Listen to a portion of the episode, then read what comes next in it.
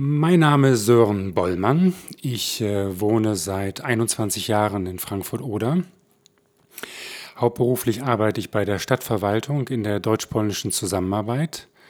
Und nebenberuflich bin ich seit über zehn Jahren Schriftsteller, habe äh, drei Kriminalromane veröffentlicht, die in Frankfurt und Subice spielen, eine Gespenstergeschichte für Kinder, auch einige Kurzgeschichten sind in den letzten Jahren entstanden. Die sind noch nicht veröffentlicht und ich freue mich, dass die äh, bei Radio Swupfurt zum ersten Mal zu hören sind.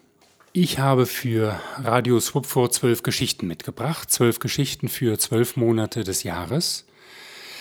Diese Geschichten sind in den letzten fünf bis sechs Jahren entstanden und zwar parallel zu der Arbeit an einem größeren Roman über Europa. Ähm, dieser Roman ist entstanden meistens im Urlaub in verschiedenen Ländern, manchmal auch am Rande eines beruflichen Termins, der mich ja auch manchmal in verschiedene Länder führt. Und da so am freien Abend sind auch ein paar Ideen und Sachen entstanden für diesen Roman. Aber an dieser Arbeit, während dieser Arbeit an diesem Roman sind eben auch Ideen für Geschichten entstanden, die äh, oft mit diesen Orten verbunden sind, an denen ich war, aber von denen klar war, die passen nicht so richtig in den Roman rein. Die passen vielleicht so zu einer europäischen Geschichte, aber nicht in diesen Roman. Und diese Ideen habe ich dann manchmal als Kurzgeschichten aufgeschrieben. So sind ja, fast zwei Dutzend Geschichten in den letzten Jahren entstanden und zwölf davon passen zu den zwölf Monaten des Jahres und die äh, würde ich gerne den Hörerinnen und Hörern von Radio Swupford vorlesen. Die Geschichte für den Monat Oktober trägt den Titel Romeo und Julia auf Malta.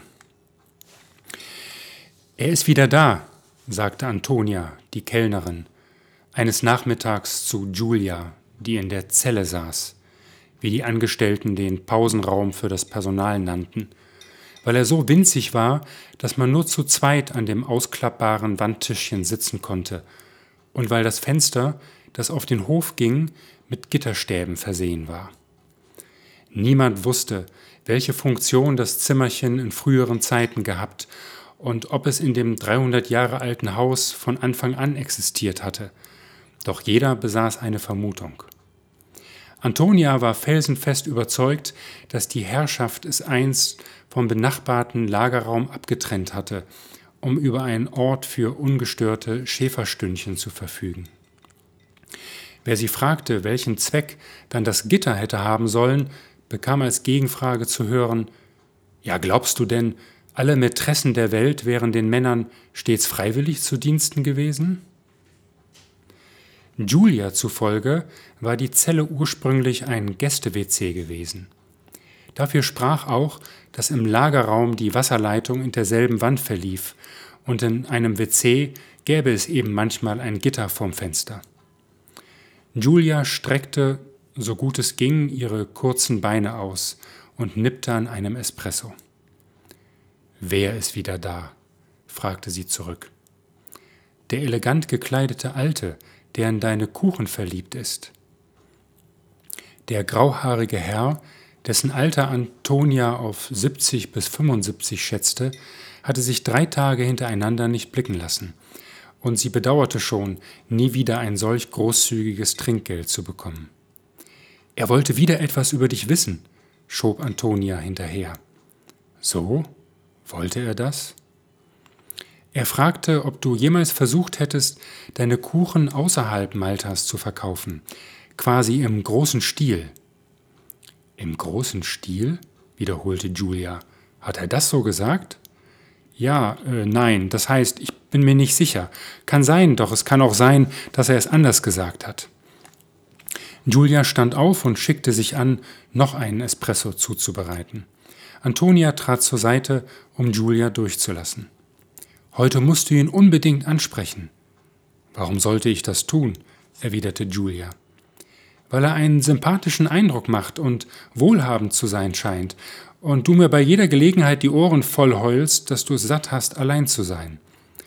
Du könntest dich mit ihm verabreden und ihm die Insel zeigen. Wo kommt er gleich her, sagst du? Ich bin mir nicht sicher. Ich finde, er spricht ein sehr gutes Englisch. Er könnte Engländer sein. Engländer sind fürchterlich eingebildet, meinte Julia. Oder Amerikaner. Mein Gott, Amerikaner. Das hätte mir gerade noch gefehlt. Ich muss dich enttäuschen, meine Liebe.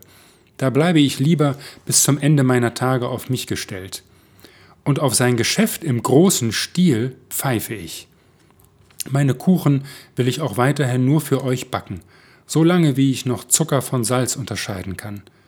Oder willst du etwa, dass ich weggehe? Natürlich nicht. Dann sei so gut und verschone mich mit deinen Bemühungen, mich glücklich zu machen. Ich bin es bereits. Antonia verzog das Gesicht. Ich weiß, dass du es gut meinst, mein Herz. Es ist doch nur, weil er deinen Kuchen so liebt, viel mehr als die allermeisten, die hierher kommen, und weil er dich, glaube ich, gern kennenlernen würde. Ich ihn aber nicht, gab sie zurück, was schroffer klang, als sie beabsichtigt hatte. Julia kehrte in die Küche zurück. Sie ging mit Knut, der aus Liebe zu einer Malteserin gekommen und aus Liebe zur felsigen Insel geblieben war, die Kuchenbestellung für die nächste Woche durch.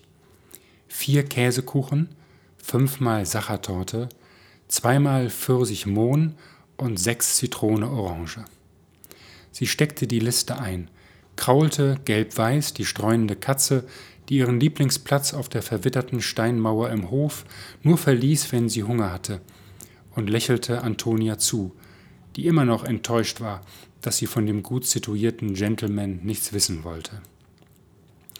Julia musste den Gastraum durchqueren, und der kürzeste Weg führte an dem Tisch vorbei, an dem der mutmaßliche Engländer oder Amerikaner saß, was kein Risiko darstellte, da er ja nicht wissen konnte, dass sie diejenige war, die er vorgab, kennenlernen zu wollen. Er las in einer Zeitung, und sah in der Tat freundlich und gebildet aus. Gepflegt war er allemal, groß und schlank, dabei nicht übertrieben elegant gekleidet. Über der Stuhllehne hing sein Gehstock. Er war also nicht mehr gut zu Fuß. Sie war auf der Höhe seines Tisches angelangt, als sie wie aus heiterem Himmel heftig niesen musste. Gesundheit, sagte er. Thank you, erwiderte sie. Es hat nichts mit Ihnen zu tun, dass ich niesen muss. Oh, I didn't suppose that it could have something to do with me, or should I? Er nestelte ein Taschentuch hervor und reichte es ihr. Thank you very much. Ich bin gar nicht erkältet, es kam ganz plötzlich. Sie sprechen ein hervorragendes Englisch, entgegnete er. Wo haben Sie es gelernt? Ach, ich habe eine Zeit lang in England gelebt. Wirklich? Ich auch. Wo war das? In Cambridge. Haben Sie dort an einem College gelehrt? Gütiger Himmel, nein, wie kommen Sie darauf? Ich habe nicht einmal studiert. Doch warten Sie, wenn Sie so wollen, habe ich sogar gelehrt, jedoch nicht an der Universität. Ich habe der Jugend ein paar praktische Dinge beigebracht. Das klingt sehr interessant, sagte er. Verzeihen Sie, wenn ich so direkt bin. Hätten Sie vielleicht noch etwas Zeit, mir Gesellschaft zu leisten und von Ihrem Leben in Cambridge zu erzählen? Er war also kein Engländer, dachte Julia, und amerikanisch klang, seine Aussprache auch nicht. Sie hatte in Cambridge genügend Amerikaner getroffen, um das beurteilen zu können. Nicht, dass sie neugierig auf ihn geworden wäre, doch sie wollte wenigstens wissen, woher er kam. Sie werden bestimmt wissen, dass es in diesem Café einen ganz ausgezeichneten Kuchen gibt, meines Erachtens den besten Kuchen der Welt. Vielleicht darf ich Sie zu einem Stück davon einladen. Sie musste lachen. Warum lachen Sie? Einfach so und weil Sie so freundliche Dinge über meinen Kuchen sagen. Ihren Kuchen? Ich habe ihn gebacken. Sie sind das also, rief er. Welch ein Zufall. Bitte setzen Sie sich zu mir und erzählen Sie mir alles über Ihren Kuchen und über das, was Sie in Cambridge gelehrt haben. Sie wollen, dass ich Ihnen meine Rezepte verrate? Um Himmels willen, nein. Ich würde bloß gern erfahren, aus welchem Land die Rezepte stammen. Ich habe da so meine Vermutungen. Doch wenn Sie wollen, dürfen Sie auch das für sich behalten, denn eigentlich ist Ihr Kuchen mit nichts zu vergleichen, was ich irgendwo auf der Welt einmal gegessen habe. Er ist einfach köstlich. Julia erhielt vor vielen Jahren einen Anruf ihrer Tochter, die in Cambridge als Zimmermädchen und Tellerwäscherin und schließlich als Kellnerin jobbte. Es war das erste Lebenszeichen seit Monaten. Mama, du musst mir helfen. Eigentlich nicht mir, das heißt mir auch. Stell dir vor, Mama, ich habe endlich eine gute Arbeit gefunden in einem kleinen, familiengeführten Restaurant. Letzte Woche ist der Inhaber gestorben, der Koch. Er ist am Herd umgefallen, Herzinfarkt. Mary Ann, seine Frau, kann es sich nicht leisten, einen professionellen Koch einzustellen. Sie muss den Laden schließen, wenn sie nicht ganz schnell Ersatz findet. Das wäre so schade um dieses schöne, kleine Restaurant. Du wirst es lieben, glaub mir. Und ich würde meinen Job verlieren, Mama. Du kannst so wunderbar kochen und du würdest hier auf jeden Fall mehr verdienen als zu Hause. Es muss ja nicht für lange sein. Du bringst den Leuten einfach bei, wie man gut und einfach kocht und fährst wieder zurück. Aus der eiligen Rettungsaktion wurden fast zwei Jahre. Julia reiste nach England, weil sie hoffte, zu ihrer Tochter, mit der sie sich bis zu ihrem Auszug von zu Hause täglich gestritten hatte, wieder eine Beziehung aufzubauen, und sie blieb, weil es Spaß machte. Mary Ann war ihr unendlich dankbar, und ihre beiden erwachsenen Kinder lernten bei Julia mehr als bei ihrem Vater in ihrem ganzen Leben. Julia verließ Cambridge am Tag nach der Hochzeit ihrer Tochter mit Mary Anns Sohn William. Seither reiste sie einmal im Jahr zu ihr, um ihre Enkelkinder zu besuchen. Und Sie? Englisch ist nicht Ihre Muttersprache, nicht wahr?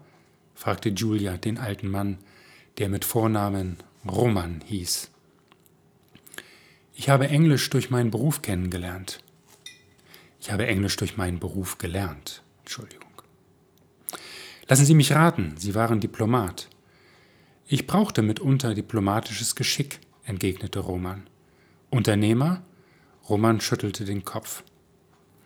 Er war als Sohn einer polnischen Jüdin und eines französischen Katholiken gegen Ende des Zweiten Weltkriegs in der Schweiz zur Welt gekommen weil seine Eltern rechtzeitig vor den Nazis geflohen waren. Sind Sie jetzt Pole oder Franzose? fragte Julia. Weder noch, antwortete er. Ich habe die deutsche Staatsangehörigkeit angenommen. Warum? fragte Julia entgeistert. Weil dieses, Land, weil dieses Land trotz oder wegen seiner Geschichte immer noch das vernünftigste in ganz Europa ist. Sie sind verrückt, meinte Julia. Am längsten habe ich in Belgien und Großbritannien gelebt, fuhr er fort.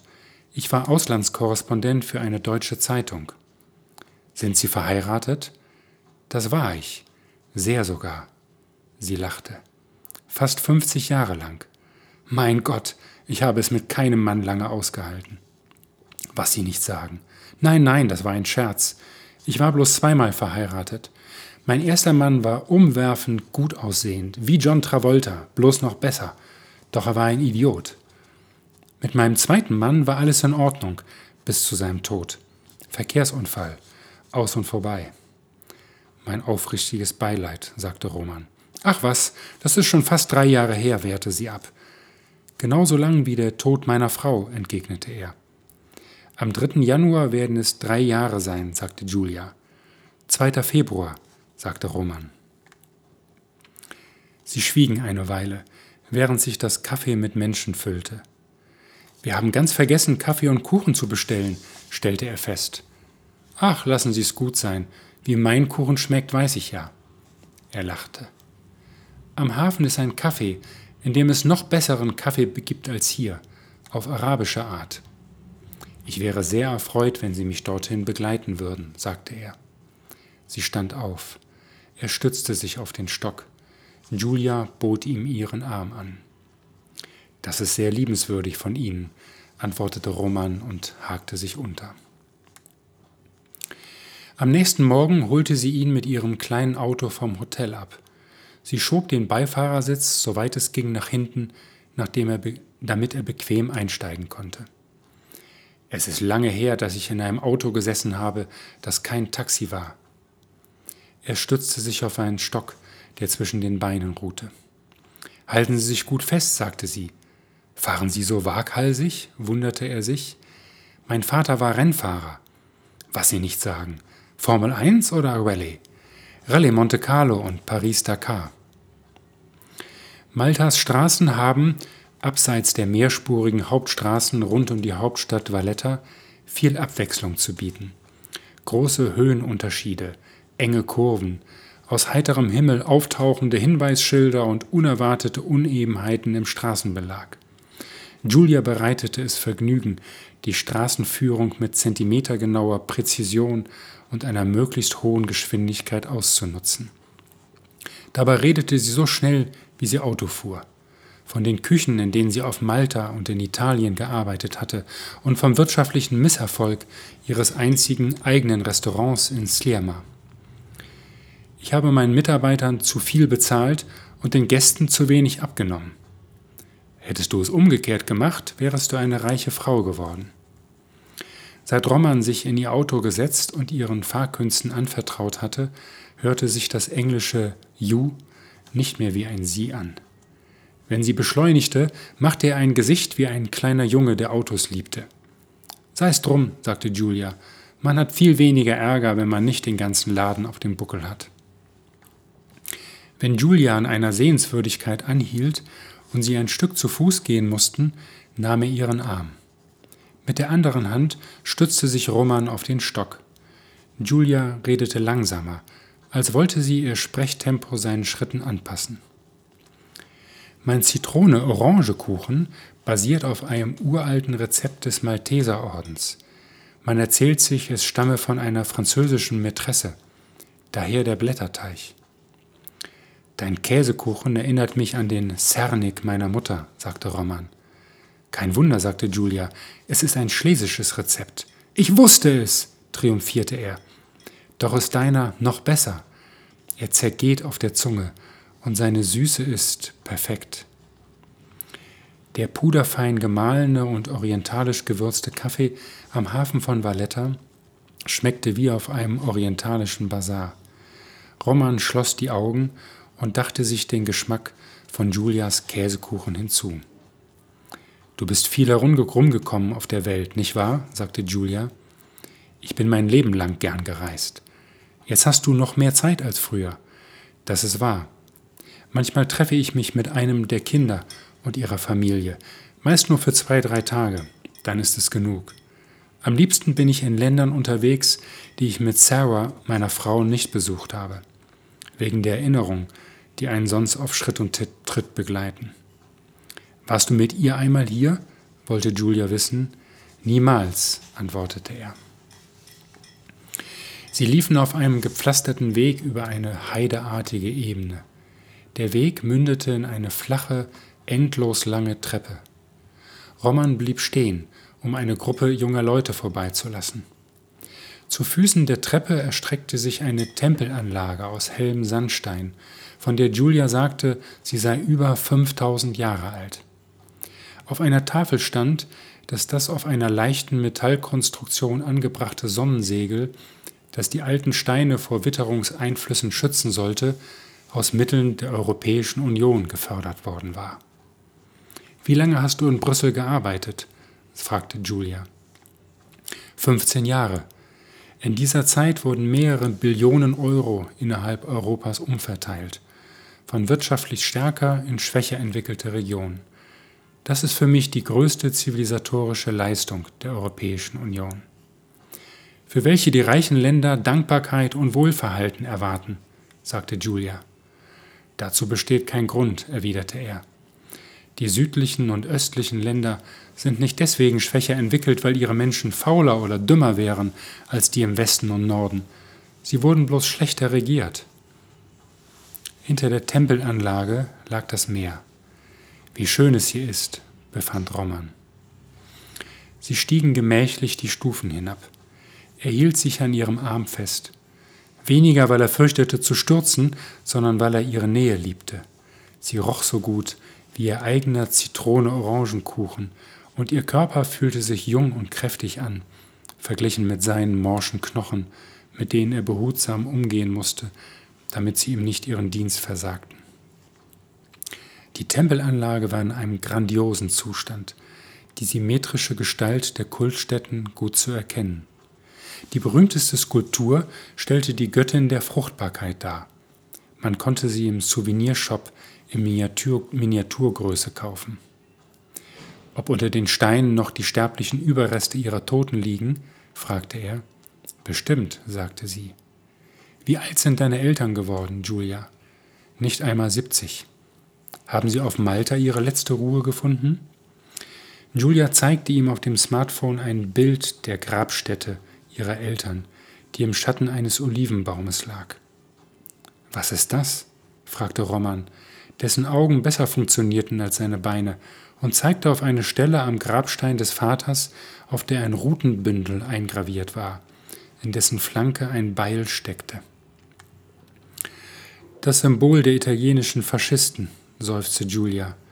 Mein Vater war ein glühender Anhänger und zu allem Überfluss ein fanatischer Antisemit, und das zu einer Zeit, als sich selbst Mussolini noch davon distanzierte. Warum? Mein Vater hatte beim Militär einen Kameraden, dessen Vater Jude war. Dieser Mann hasste seinen Vater und übertrug seinen Hass auf alle Juden der Welt. Ich bin ihm einmal begegnet. Er konnte von nichts anderem reden als von seinem Vater, davon, wie grausam er zu ihm gewesen war und wie sehr er ihn und alles, was er an sich selbst für jüdisch hielt, verabscheute.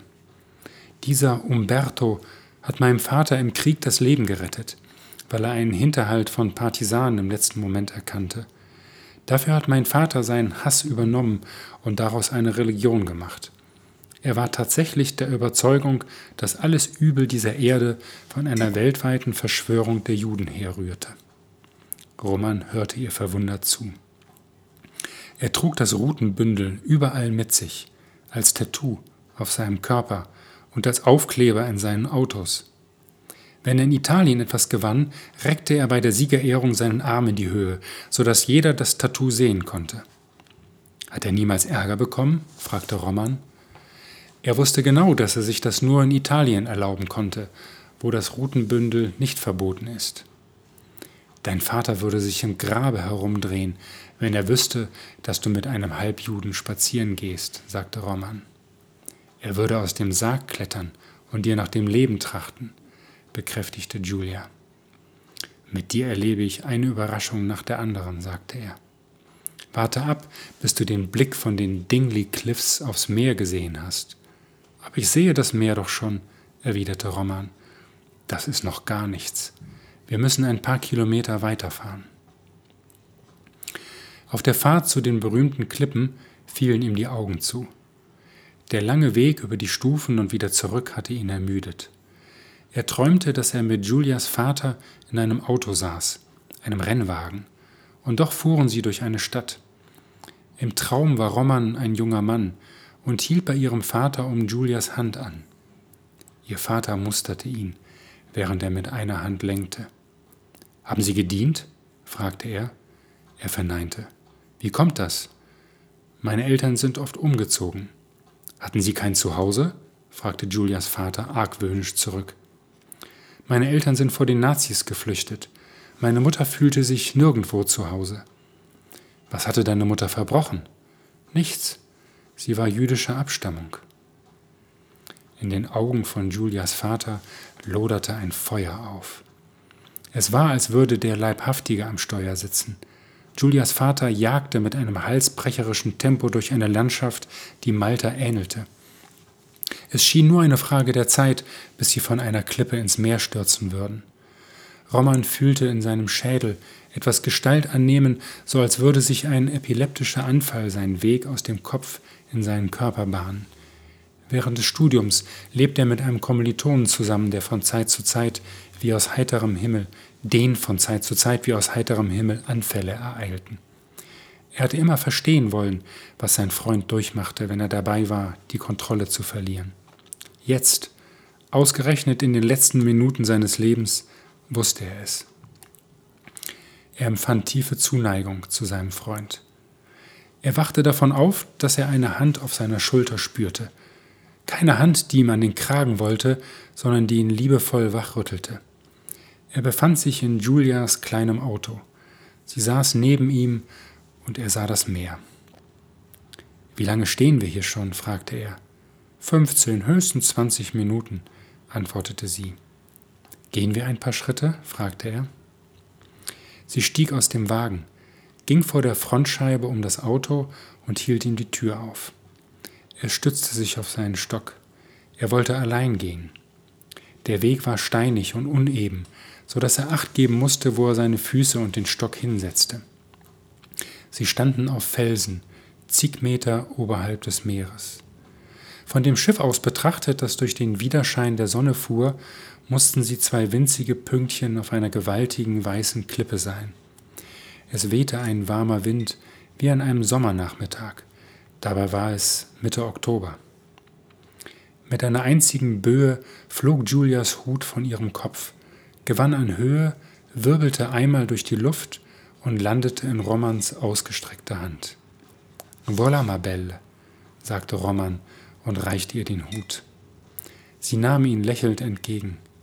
Ihre Hände berührten sich, und ein sanfter Schauer durchflutete seinen alten Körper.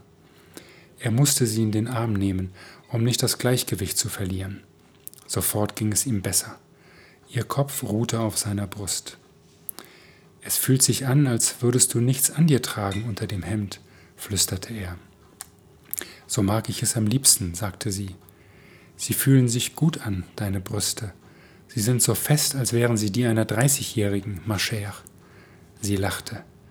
Das kommt gewiss daher, dass sie im Leben etwas Liebe abbekommen haben.